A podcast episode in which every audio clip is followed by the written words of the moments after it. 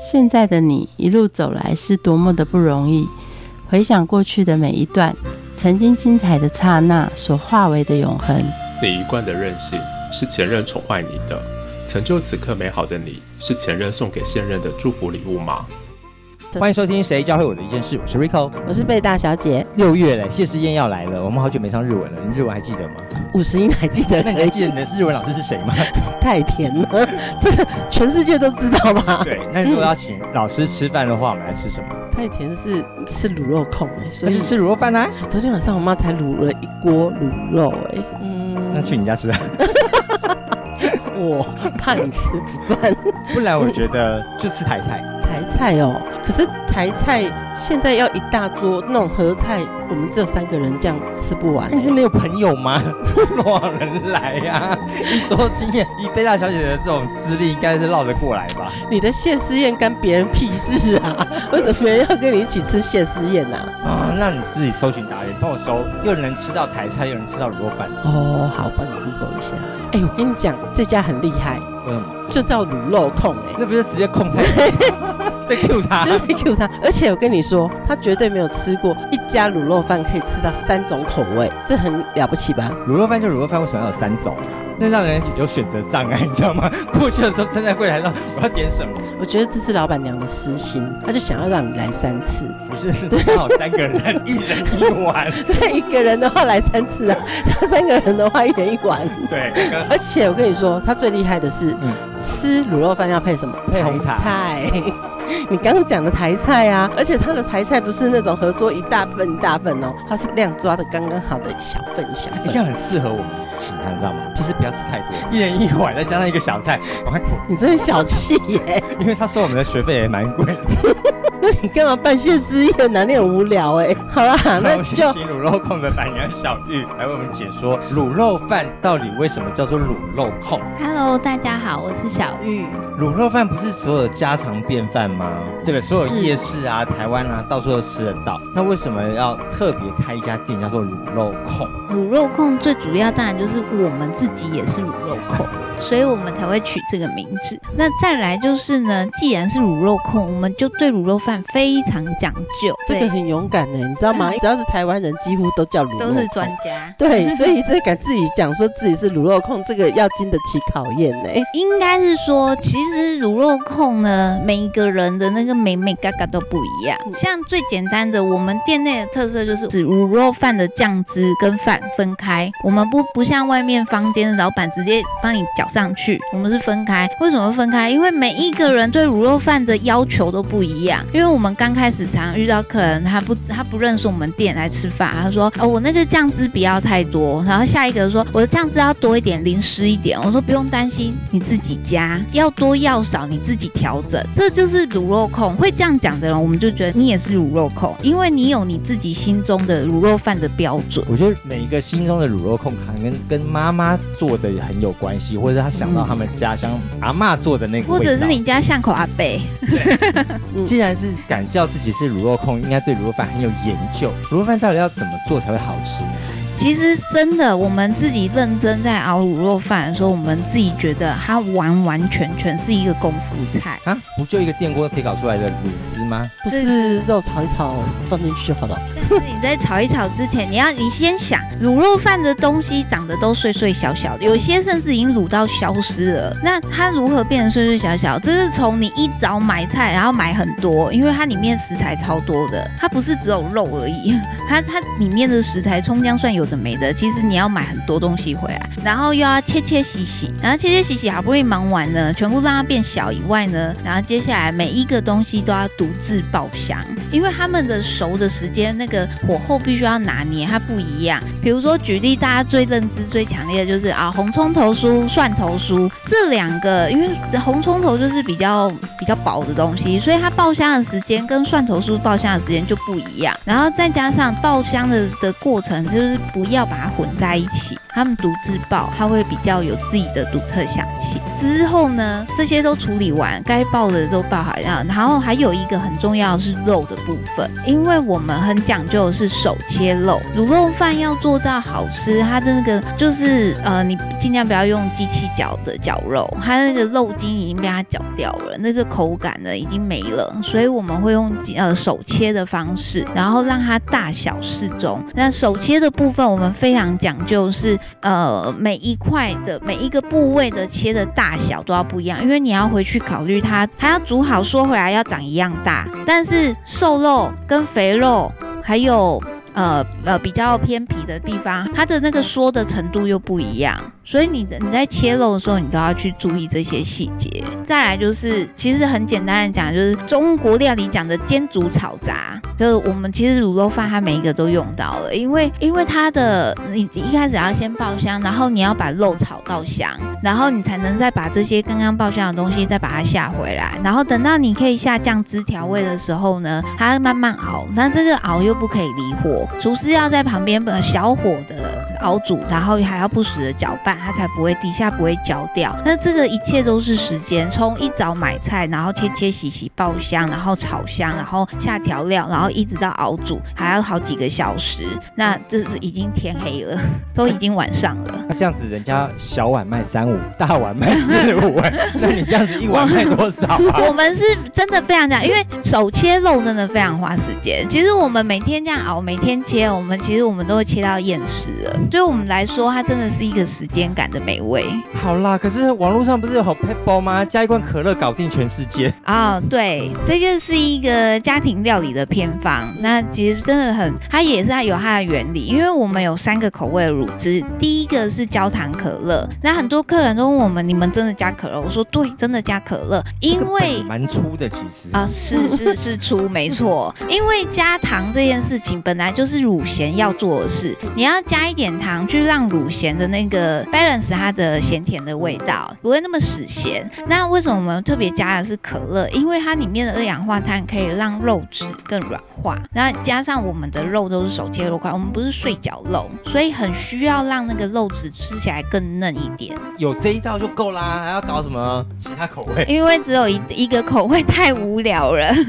大部分的店家不就是一个口味走天下，三十年热销五十年的？是没错啊，因为我们卤肉控这间店，其实我们是希望推广台湾味。那在守住传统的同时呢，其实你也要给客人一点点，给尤其是给台湾人一点点小小的不一样，一点点的创新。所以我们特别推出了三种口味的卤汁，焦糖可乐就是当然就是守住传统，不要偏离太远。然后椒麻花雕呢，是我们重点是取其香气，我们没有要做到什么麻辣卤肉饭，在前面新香料的爆香的部分，我们加的分量比较多。我们是希望它吃起来一个独特的香气，然后再来药膳。那时候其实第三个口味要什么口味，我们想超久的，房间也是有什么香菇啊，然后什么呃脆瓜呀，很多。可是我们都觉得人人家都有了，我们要要创新就来一点真的不一样，外面真的像中没看到的。但那时候在想的时候，刚好米其林来台湾做第一次的评比，然后河街的那个药炖排骨就是上了比比登的排行榜。然后忽然间我就觉得，对，台湾人超爱吃药的，台湾人平常对药膳的料理就很爱，然后出国也都在买药，所以台湾人就是一个爱吃药的人。火锅都要药膳锅，对所以我来吃这个。所以我们就试试看，把药膳的就是加入卤肉饭。那这个做法也是研发了很久，就是煮到我们大家都撞墙，都不知道要怎么煮才可以又保留药膳香，但是又有那个卤肉饭应该要有的那个鲜香口感。但就好奇啦，在这店里面有三种口味，哪一种口味卖最好？药膳要看天气，天气冷一点，大家就开始药补起来了。大家对那个“药膳”两个字会直接扣到那个 对，觉得我最近要补一下，就是药膳是一种就是阿妈要你身体好的概念，吃什么都要帮你补一下，所以吃卤肉饭也会补一下。但是椒麻花雕跟焦糖可乐其实这两个不相上下，椒麻花雕可能高一点，因为台湾人就会觉得哎、真的没吃过哎、哎，至少家中昨天不是吃这一道，对，昨天家中可能是吃的是那个经哎典款对对对，家里没有的，对我妈做不出来的。你为什么会以卤肉饭为出发点？是因为你本身就是一个料理厨师吗？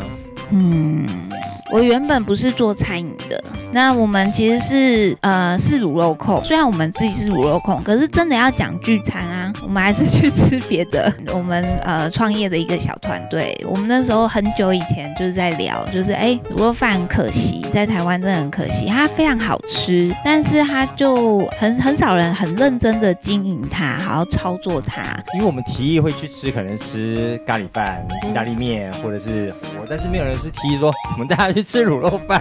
对，有病吗？就像你们刚刚讲谢师宴，你们自己会觉得啊，虽然外国人爱吃卤肉饭，可是我们台湾人聚餐吃卤肉饭怪怪的，有点空虚。对，而且吃卤肉饭你就会觉得那个店家你就是吃完就快走，所以 你也不可能坐着聊天。对，所以你就不会想要聚餐吃卤肉饭啊。既然有这种讨论，为什么团队会以这个为出发点？呃，我们就是觉得台湾卤肉饭非常可惜。那如果是从这个角度出发呢，我们就会想，那我们为什么不开一个卤肉饭的店？然后它的主轴就是卤肉饭，你进来基本就是会吃到卤肉饭的，不像可能别人餐厅进去，我要吃面呢，我要吃饭呢，我要吃排餐，我要吃猪排，我要吃牛排。但我们没有，我们本轴就是你不管点什么，你都会有一个卤肉饭在上面，就是基本搭配。我们最主要是配台菜，我们跟一般卤肉饭的店最大的差异就是我们搭的是台菜。那为什么会想要搭台菜？其实就是卤肉饭在台湾的低价，或你再怎么翻转，再用认多认真的手揭露多好的部位，然后或者是多好的视觉装潢，其实你很难拉提台湾人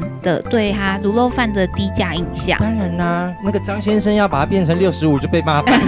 对对，它涨一块就会上新闻。我当初也是先去研究为什么它涨一块就会上新闻。其实它的本质还是我们熟悉的摊贩的内容。这样讲好像对他有点不礼貌，但是呃，以我看起来就是摊贩店面化。嗯，他是把它原原本本的内容店面化。那以台湾这么爱讲究 CP 值的，他们会觉得啊一模一样，我家巷口就有，我干嘛来你这里吃？所以我们当初想很久，那我也 study 很久，国外的传统料理是到底怎么被反转的，然后有哪些可以被参考对象。所以我那时候最后找到，我觉得最接近的其实是咖喱饭。日本的咖喱饭，其实像台湾已经有很多咖喱饭的品牌的店，它可以在呃日本是变成品牌，而且连锁。第一个是本国人可以接受，第二个它走到海外是外国人也喜欢。那我就回去看，对，咖喱饭跟卤肉饭超像，它 background 是一样，它也是家庭料理起源。小丸子的卡通妈妈三天两头都在煮咖喱饭，那它也是降临饭。所以它吃法也是一样，可是当你走进咖喱饭店的里面的时候，你看着菜单，你在挣扎的通常都是什么？你在挣扎的通常都是我今天要点猪排呢，还是我要吃炸虾呢？所以隔壁那个很重要，隔壁躺的那个主菜非常重要。台湾卤肉饭旁边的主菜要谁？当然就是台菜啊！我要从头到尾都是很台的东西，忠于台湾味，所以我们就搭台菜。那这个台菜呢，一人份量，也可以让台湾人很轻易的吃到台菜哦。我们有干煸麻油鸡，呃，干煸麻油鸡跟外面不一样，台湾鸡几乎都是麻鸡汤。那我们想要把它变主菜，所以我们就用干炒的方式。然后比如说芋头烧排骨啊，梅香五谷鸡腿排、臭豆腐丸仔。梅香五谷鸡腿排跟臭豆腐丸仔算是向夜市致敬，因为台湾的 icon 就是夜市。但我们把夜市小吃再精进化，让它更精致一点，有一点层次感。比如说像梅香五谷鸡腿排，真的很多小孩子都爱吃。那我店里其实开开店啊，跟人接触的越来越多，不同的行业，然后不同的 background 的人，然后我们都会聊聊聊着聊着变成好朋友。那像小孩子呢，有有店里有一个客人很常来，他来他跟我说是他小孩子说他来的，那我听了很感动。一般小孩子不是都是吃饭时候吵着我要吃麦当劳，我要吃我要吃薯条，可是他的小孩子是吵着我要吃卤肉饭，听着很感动哎，我觉得我默默的潜移默化了小孩子的选项了。他说他的小孩就是很爱吃我们卤肉饭，然后他来吃的主菜呢是梅香五谷鸡腿排，因为小孩子也爱吃炸鸡嘛。然后我们的鸡腿排又就是鸡腿，不是那个拍扁的 拍扁的鸡肉，所以我们是很厚又多汁，然后又撒上梅子粉，就是小孩子就是很爱。那妈妈就会很常带小孩子来吃。这也蛮放心的，总比薯条好。哦，对，他会觉得比较健健康，然后加上我们的卤肉饭，因为我们在部位上油脂比例的就比较认真的去计算它，所以吃起来可能会比传统的不那么油腻一点。那个臭豆腐丸仔很特别，这个真的是呃，我们是结合台菜的卤肉饭，所以呢，很多很多人招待外国人，他们都会带来这里吃饭，因为他们觉得一站到底很方便。然后他们每次带外国人来吃饭，我我会先用英文跟他们介绍也是菜单，然后每次讲到臭豆腐呢，他们每个都嗯，就是想立刻想跳过。我说哦，no no，来台湾怎么可以没有吃？就像来台湾就没有喝到真奶，没有吃到卤肉饭一样可惜。来台湾怎么可以不吃一下臭豆腐？对啊，就像去瑞士也要吃他的那个 cheese 锅，但好臭哦。所以我都会强迫外婆他他煮菜他可能点别的，但是呢，我会上一颗，因为我是臭豆腐丸仔，所以我就炸一颗给你吃，然后上面点缀一点黄金泡菜，就他们吃了以后就哦。原来臭豆腐这样，这个我可以。然后很多外国人说 I can handle this，然后我就会跟旁边的台湾人讲，大家去吃夜市的，臭死他。我们臭豆腐丸仔它是臭豆腐跟猪脚肉还有一些蔬菜 mix 在一起，然后再捏成肉丸子，一样是酥炸，一样淋上蒜蓉酱，然后我点的是黄金泡菜。佐在旁边，外国人吃了觉得哦，原来不会那么臭哎，他们很喜欢，对，是一道很特别的菜肴。我光听你这些菜肴，从卤肉饭，然后到是台菜，全部都是很麻烦的料理耶。对，你是一个不怕麻烦的人，而且你有一天有四十八小时，你光卤肉就要二十四小时了。有有一次我印象很深刻，因为我们想要推广台湾味，我们希望是变成是比较日常的，比如说聚餐也可以吃。那除了我刚刚讲到小朋友被潜移默化，他会吵说我要吃卤肉饭，我觉得最有趣的是圣诞节。啊，我原本觉得圣诞节不关我的事，因为对啊，吃火鸡啊，吃炸鸡啊。对对啊，圣诞节所有餐厅都满，当初是觉得不关我的事，我应该就是默默的开门，然后默默的收。今天应该很凄凉，但是呢，晚上来了一桌全部日本人，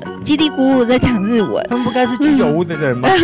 对，然后我发现日本人居然选乳肉控当圣诞聚餐，然后交换礼物，很感动，真的很感动，会觉得。哦对，然后情人节我有看到小情侣在交换礼物，我也很感动。就天哪，我慢慢的做到我想要的。我我希望台湾人聚餐吃台湾味，吃着卤肉饭交换情人节礼物，那一刹那那个画面，我真的是印象深刻。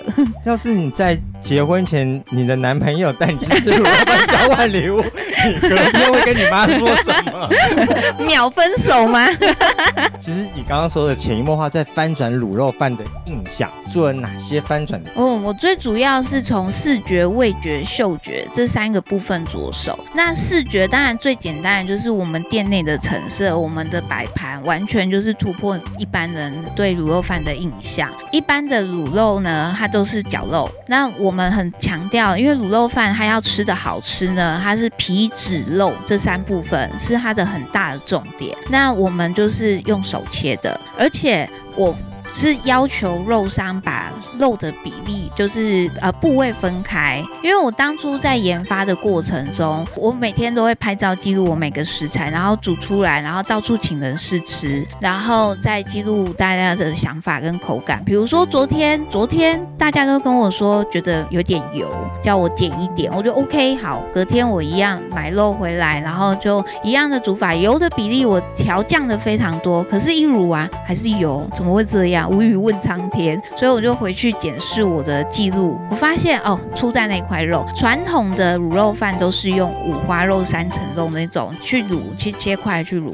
但是呢，我就跟肉商老板说，你你昨天的没有那么肥肉，没有那么多，今天肥肉好多、那肉商老板就回我，我没办法呀，那只猪吃好吃坏，我无法控制。所以呢，我就跟他说，OK，好，那皮子肉这三部分帮我分开，猪皮分开切，肥肉分开切。切，瘦肉部分也分开给我，按照我要求的比例称好再给我。那我就不需要去思考这些，反正肉来我就是开始就是默默的一直切，那熬出来的口感上就会一模一样，它的油脂的油腻度就会一模一样。所以我用手切肉块，它的大小一定要强调到。然后味觉部分呢，就是它我有三个口味嘛，然后再加上我还搭配的是台菜，味道上已经让大家觉得哎是丰盛的了。那嗅觉最主要真的是来自于那三个不同的香气，有独自的香气。所以你的下一步是要到海外变成国际品牌吗？呃，如果可以的话，但是我们要先让台湾人自己喜欢自己，我觉得这个非常重要。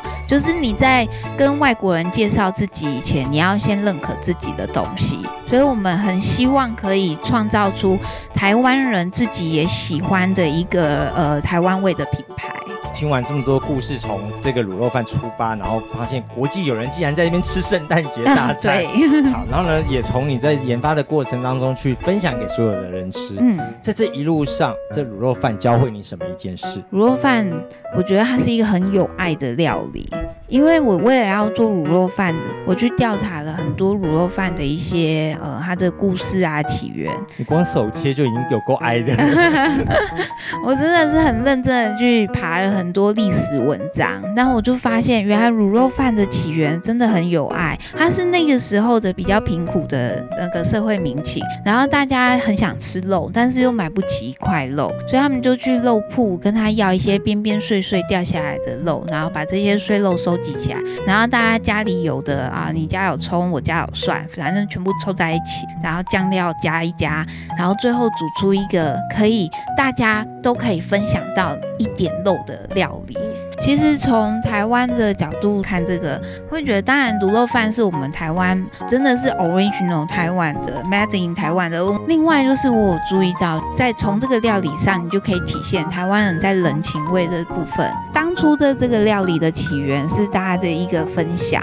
那再回来看，就是台湾人其实真的是呃很有人情味，很很友善。比如说像外国人就会说，台湾是一个很友善外国人的地方。对，所以这部分我就一直想办法把它落实在餐厅上。我不只是台湾的料理、台湾味，然后在我们在餐厅的服务上，我们也是，即使我们不收服务费，我们都很认真的去注意每一个顾客他们的细微的需求。嗯，那像我平常我每天都在店里，只要有开我都会在，那我也会跟客人聊天。其实聊着聊着，我发现比以前工作的生活更广，因为我认识了各行各业的人，不一样八卦的人。大家都变好朋友，那个生活是一下子就打开了。而且竟然从一碗不是是三碗卤肉饭开始，对，谢谢谢谢。节目的最后，一起来听告五人带来的披星戴月的相遇。我们下次见，拜拜。